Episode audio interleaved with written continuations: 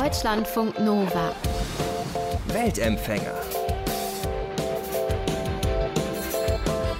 Die Grenzen sind offen oder die Grenzen sind zu. Das haben wir in den letzten Wochen ja häufiger gehört, zum Beispiel wenn es um die Flüchtlingssituation an der griechisch-türkischen Grenze ging oder natürlich auch beim Thema Corona. Ansonsten muss man sagen, kriegt man ja innerhalb von Europa Grenzen gar nicht so richtig mit. Auf der Autobahn kommt dann irgendwann so ein Schild und da steht zum Beispiel Niederlande und das war's dann. Ähm, aber was bleibt denn eigentlich, wenn eine Grenze komplett aufgelöst wird oder wenn die sich verschiebt, wenn da dann eben einfach gar keine Grenze mehr ist? Das hat sich der Fotograf Roger Eberhard angeguckt auf der ganzen Welt, ehemalige Grenzen weltweit und er hat Fotos von diesen Orten gemacht. Human Territoriality heißt das Projekt und ich freue mich sehr, dass wir darüber reden. Roger, du bist Schweizer, du lebst in der Gegend von Zürich. Wenn du jetzt auf Reisen gehst in andere Länder und äh, du fährst über eine Grenze, hast du dann da auch das Gefühl, ja gut, die bleibt ja dann eh nicht mehr lang? Oh, ähm, Weil du so viele gesehen hast, die es nicht mehr gibt? Nein, ich glaube, momentan befasst man sich ja eher mit den Grenzen, die es gibt. Mhm. Das ist auch für mich so. Und man stellt sich an, Zollformulare oder Einreiseformulare auszufüllen. Ich glaube eher, dass ich, wenn man Texte liest in Zeitungen über Grenzsicherheiten, über Mauern, die gebaut werden, über Zäune, aber auch über ein Virus, der keine Grenzen kennt und, und über die Grenzen hinweg sich ausbreitet, dann denke ich vielleicht eher an so etwas wie diese Grenzen, die sind nicht in Stein gemeißelt und wird es nicht für immer geben. Mhm. Das heißt, wenn du zum Beispiel Berichte liest über die griechisch-türkische Grenze wegen der Flüchtlingssituation oder so, ähm, hast du dann so einen Gedanken von vielleicht Vergänglichkeit oder so, dass wir das alles vielleicht ein bisschen zu fix sehen? Ja, auf jeden Fall. Also man muss ja gar nicht so weit in der Geschichte zurückschauen und dann waren diese griechischen Inseln gar noch nicht griechisch. Die waren ja mal italienisch zum Beispiel. Mhm. Oder hatten ins Osmanische Reich waren die ein Teil von. Also da glaube ich schon, da gibt es momentan eine gewisse Kurzsichtigkeit, die die Geschichte ausblendet. Mhm. Jetzt hast du dich ja auf die Suche nach dieser ganzen Geschichte gemacht, hast wirklich weltweit Ex-Grenzen, würde ich mal sagen, fotografiert. Wie bist du auf die Idee gekommen, das überhaupt zu machen als Projekt? Es fing alles an, als der amerikanische Wahlkampf so auf seinen Höhepunkt zusteuerte, 2015, 2016 und Präsident Trump unaufhörlich von der Grenzschützung oder von dieser Mauer nach Mexiko sprach. Und da war eigentlich die ursprüngliche Idee für ein Fotoprojekt von mir, dass ich der Grenze von 1828 entlangreisen würde und fotografiere. Damals, 1828, war die Grenze zwischen den USA und Mexiko noch nicht da, wo sie heute ist. Große Teile wie Texas, New Mexico, Arizona, aber auch Kalifornien waren noch Teil von Mexiko und nicht den Vereinigten Staaten von Amerika. Dies änderte sich erst, als Texas sich zu einer unabhängigen Republik erklärte und dann 1845 Teil der USA wurde. Und das führte wiederum zum amerikanisch-mexikanischen Krieg, den Mexiko verloren hat. Und so hat sich dann auch diese Grenze an den Punkt hin verschoben, wo sie heute ist, zum Rio Grande. Vorher war sie wesentlich nördlicher. Mhm. Im Zuge der Recherche zu dieser Grenzverschiebung sind mir ganz viele Orte aufgefallen, wo oder Geschichten aufgefallen, wo etwas Ähnliches passiert ist oder aus ganz anderen Gründen eine Grenzverschiebung stattfand. Und dann kam ich zum Entschluss, dass ich das gar nicht auf die amerikanisch-mexikanische Grenze belassen möchte, sondern dass ich das ausweiten würde auf eine globale und, und kreuz und quer über den Globus und durch die Menschheitsgeschichte verteilte ähm, mhm. Arbeit. Und wie hast du dann die einzelnen Grenzen ausgesucht? Also wie ist da die Recherche abgelaufen? Lustigerweise ähm, sehr intuitiv und zwar so in einem Snowball-Prinzip, dass eine Geschichte dann irgendwie zur nächsten mich führte. Während meiner Recherche sind immer wieder andere kleine Geschichten aufgetaucht oder es hieß dann in einem Bericht, dass der Vertrag zwischen diesen zwei Ländern sich diesen Vertrag ähnelte und oder diese Geschichte eine Ähnlichkeit hatte mit dieser und so weiter. Und so, mhm. so kam es eigentlich. Und dann war natürlich auch ein Prinzip von mir oder ein wichtige, wichtiger Aspekt war, dass ich ähm, einen Querschnitt abbilde von absurden Grenzverschiebungen wie die menschliche Veränderung einer Landschaft oder Grenzverschiebungen durch globale Erderwärmung, aber natürlich auch die bekannten wie die innerdeutsche Grenze oder andere bekannten Grenzen, Grenzverschiebungen, die durch Kriege entstanden sind, fotografiere. Das heißt, du wolltest möglichst so ein großes Potpourri an verschiedenen Grenzverschiebungen oder Grenzaufhebungen anbieten? Genau, es war mir wichtig, dass es nicht nur aus dem letzten Jahrhundert Grenzverschiebungen sind oder aus diesem Jahrhundert, sondern dass es einen Querschnitt durch die Menschheitsgeschichte, zumindest von den letzten 2000 Jahren, abbildet. Mhm. Und weißt du zufällig noch, welches die jüngste Grenze jetzt ist oder nicht mehr Grenze, die du fotografiert hast? Ähm, wenn ich mich nicht täusche, wäre das eine Grenzverschiebung zwischen Belgien und den Niederlanden aus dem Jahre 2018, als man einen neuen Grenzvertrag ähm, unterzeichnete, weil sich im Laufe der 60er und 8 bis 80er Jahre die Maß zwischen Lüttich und Maastricht leicht verbreitet wurde, damit diese Häfen besser beschiffbar waren. Mhm. Und dadurch haben sich kleine Enklaven gebildet auf der entweder niederländischen Seite oder auf der belgischen Seite und die wurden 2018 abgetauscht. Also wirklich noch eine sehr junge Grenzverschiebung. Ja, und, und sehr friedlich. Genau, das wollte ich dich auch fragen. Ist das immer friedlich abgegangen oder hast du, kannst du dich daran erinnern, ob das mal eher kriegerische äh, Änderungen waren oder manche auch einfach ähm, entstanden sind, weil vielleicht die Länder gar nicht mehr existiert haben oder aus welchen Gründen war das? Das war eben auch wie diesen Querschnitt abzuzeichnen über die letzten 2000 Jahren, was mir auch wichtig, dass wenn man über Grenzen spricht und Grenzverschiebungen, in meinem Fall geht es ja auch ein bisschen um diese Absurdität von Nationalstolz auf die Grenzen, dass man, die, die Leute sind so stolz auf ihre Grenzen, obwohl sie nie da waren. Und um diese Absurdität so ein bisschen aufzuzeigen, war es mir auch wichtig, dass ich Grenzverschiebungen fotografierte, die aus den unterschiedlichsten Gründen waren. Also wirklich nicht nur Kriege, sondern komplett, also von Verkäufen von Territorien über Kriege, über Länder, die es nicht mehr gab oder die sich aufgeteilt haben, bis hin zu jüngst friedliche Land Swaps und, oder eben globale Erderwärmung, die die Grenze zwischen der Schweiz und Italien veränderte. Ja, das ist ein interessantes Beispiel auch in deinem Buch. Ne? Mit dem, äh, eine Grenze hat sich auch durch den Klimawandel tatsächlich verschoben. Ne? Ähm, kannst du da noch mal kurz was zu erzählen? Das ist in der Tat so und das war auch witzig, als ich das zum ersten Mal gelesen habe und dachte, das wäre eigentlich eine ganze Arbeit für sich wert. Die Grenze zwischen Italien und der Schweiz wird über weite Strecke durch die Wasserscheide entschieden, also wohin fließt das Wasser ab. 40 Kilometer von dieser Wasserscheide, also von der Grenze zwischen Italien und der Schweiz, führt über einen Gletscher. Und da sich die Gletscher immer weiter zurückziehen, hat sich diese Wasserscheide zwischen Italien und der Schweiz auch leicht verschoben.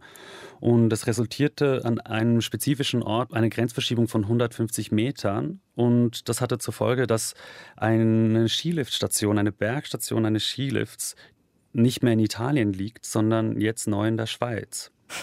Ja, absurd. Und das heißt, die Grenze wurde dann verlegt, damit die Bergstation wieder auf der in Anführungszeichen richtigen Seite liegt? Nee, die Bergstation war früher in Italien und die Schweizer Bahnbetreiber mussten irgendwie Geld bezahlen für diese Miete, für die Landesmiete. Und seit 2009 ähm, ist das nicht mehr der Fall, liegt diese Bergstation jetzt neu in der Schweiz. Und Ach die so. Berg mhm. Bergbahnbetreiber haben einen Lift mehr im eigenen Land sozusagen. Ja, den sie vorher quasi gemietet hatten. Genau. Aber die Station hat sich natürlich nicht verändert. Ja. Und das kann man dann natürlich an der Wasserscheide sehen, die Grenze. Auch die neue Grenze ist ja dann wieder so. Aber du hast ja auch Grenzen fotografiert, die man gar nicht mehr sehen konnte eigentlich. Ne? Wie hast du die denn dann gefunden? Ich würde sogar sagen, ich habe die meisten Grenzen, die ich fotografiert habe, kann man nicht mehr sehen. Mhm. Klar, ich habe viele Flüsse fotografiert. Flüsse wurden und, und werden noch immer zur Grenzziehung benutzt. Ist ja auch ein einfaches Objekt sozusagen in der Landschaft, an dem man sich ausrichten kann oder das so eine Konstanz hat, wie Grenzen ja eigentlich haben sollten. Die, die ich fotografiert habe, diese Flüsse, die sind natürlich immer noch als Flüsse erkennbar, sind einfach nicht mehr Grenzflüsse. Aber in der Tat, dann gibt es den großen Teil der Arbeit, sind Orte, die ich fotografiert habe, an denen man nicht sieht, dass da früher Grenzen waren. Ich habe in Wäldern fotografiert, in, in Wüsten und da erinnert nichts an die Bedeutung von diesem Ort. Und wie hast du das dann gemacht? Also wie muss man sich das vorstellen, wenn du da vor Ort ankommst, du steigst da aus und hast du dann mit dem Handy irgendwie geguckt, ah, hier müsste jetzt irgendwie diese Grenze gewesen sein und jetzt fotografiere ich mal einen Teil davon oder wie, wie bist du da vorgegangen? Genau, es viel hat mit Koordinaten zu tun gehabt. Also, dass ich herausgesucht habe, wo ich hin muss und wirklich dann vor Ort mit einem Kompass oder in diesem Fall natürlich mit dem Handy und den Koordinaten geschaut habe, dahin müsste ich gehen. Hier würde die Grenze gewesen sein.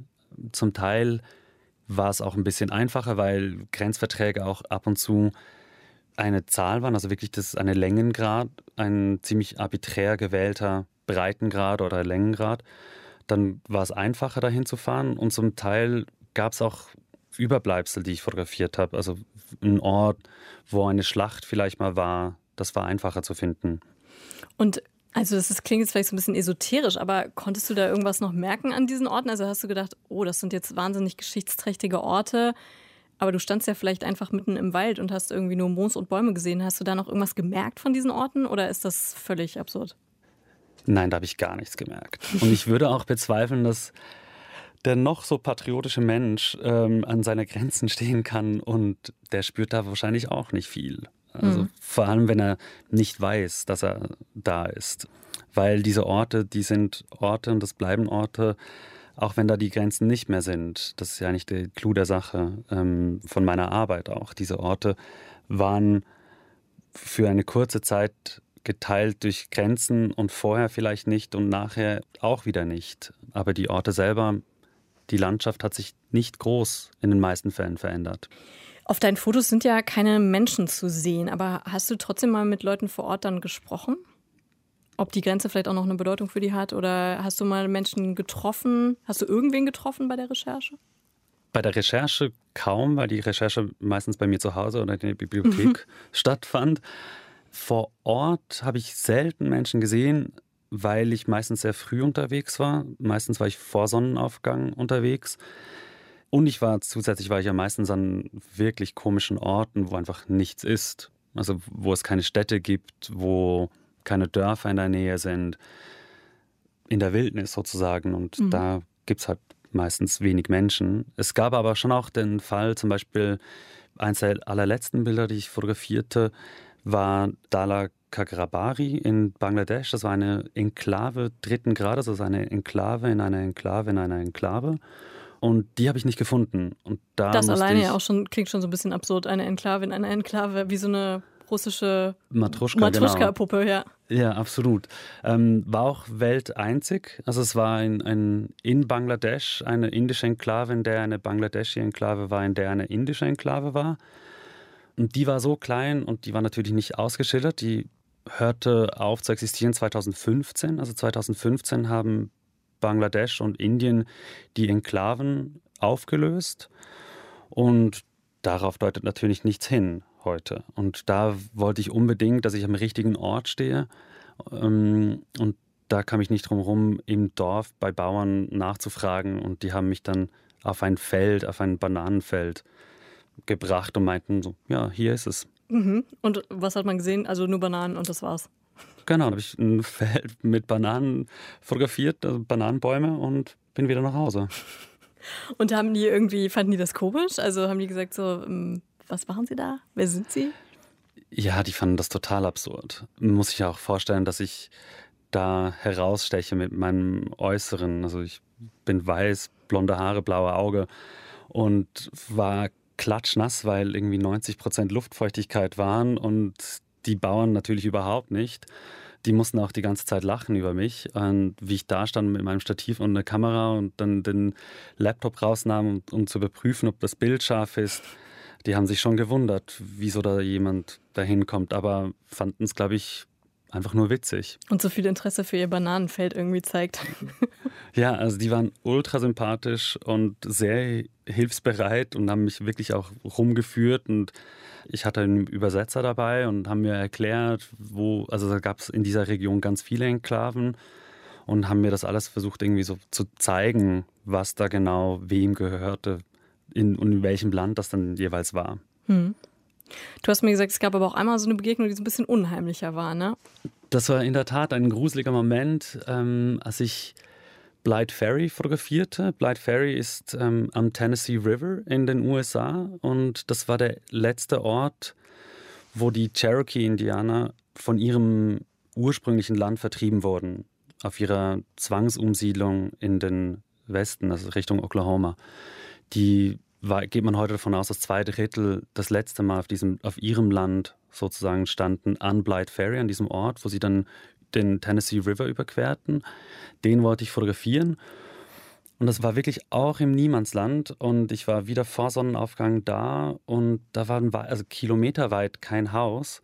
Und als ich ankam, zusammen mit meiner Freundin, ähm, stand da ein Auto und ich, um an den Ort hinzugehen, wo, von dem ich fotografieren wollte, bin ich da hingelaufen, da ging die Tür auf von diesem Wagen und raus kam ein junger Typ mit einem Hakenkreuz auf seiner Wange tätowiert mhm. und hat uns gefragt, was wir hier machen würden. Ich habe ihm dann nicht erklärt, dass ich die letzte Grenze fotografiere, wo die Indianer vertrieben wurden. Das habe ich ihm dann nicht so erklären wollen. Hast du gesagt, du bist Tourist? Genau, ich habe ihm gesagt, ich bin Tourist und ich fände den Tennessee River spannend. Ich finde deine Gegend so schön, quasi, genau. hast du genau. gesagt. Mhm. Genau. Und äh, das war dann okay, der hat euch dann da gelassen? Ja, der hat dann irgendwie seine Frau oder Freundin geweckt und die haben beide im Auto eine Kippe geraucht und uns zugeschaut, wie ich da fotografierte. Mhm. Und ähm, war wahrscheinlich eine ähnliche Situation wie in Bangladesch, dass der einfach verwundert war, was ich da mache. Gibt es eine Grenzgeschichte, die dich irgendwie länger begleitet hat oder die dich irgendwie besonders berührt hat, wo du gesagt hast, dass ja, das hat mich einfach nicht mehr losgelassen, vielleicht auch? Ich glaube, spontan kommt mir da die Grenze zwischen Nord- und Südvietnam in den Sinn. Das war eine spektakuläre Gegend, den Ben Hai-Fluss, den ich da fotografierte, der die eigentliche Grenze markierte.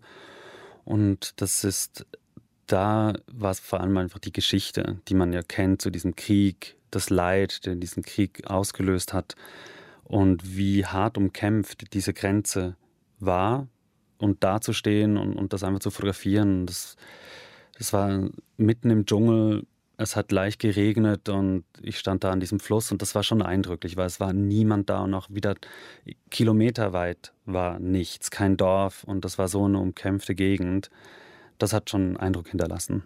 Und diese ganzen Grenzen, die du fotografiert hast, und wir haben am Anfang auch schon mal kurz darüber gesprochen, dass du vielleicht ein bisschen anderen Blick hast auf Grenzen, die heute auch im Fokus stehen. Mm, hat das bei dir auch so ein Bedürfnis irgendwie ausgelöst, dich vielleicht politisch zu engagieren? Oder macht dich das manchmal wütend, wie heute Grenzen gesehen werden? Oder sagst du, nee, das ist überhaupt nicht mein Ding? Also ich finde meine Art und Weise, mich zu äußern, das habe ich getan. Ich bin Künstler, ich habe eine künstlerische Arbeit dazu gemacht. Und ich glaube, die spricht davon, wie ich denke über Grenzen, vor allem über die Beständigkeit von Grenzen.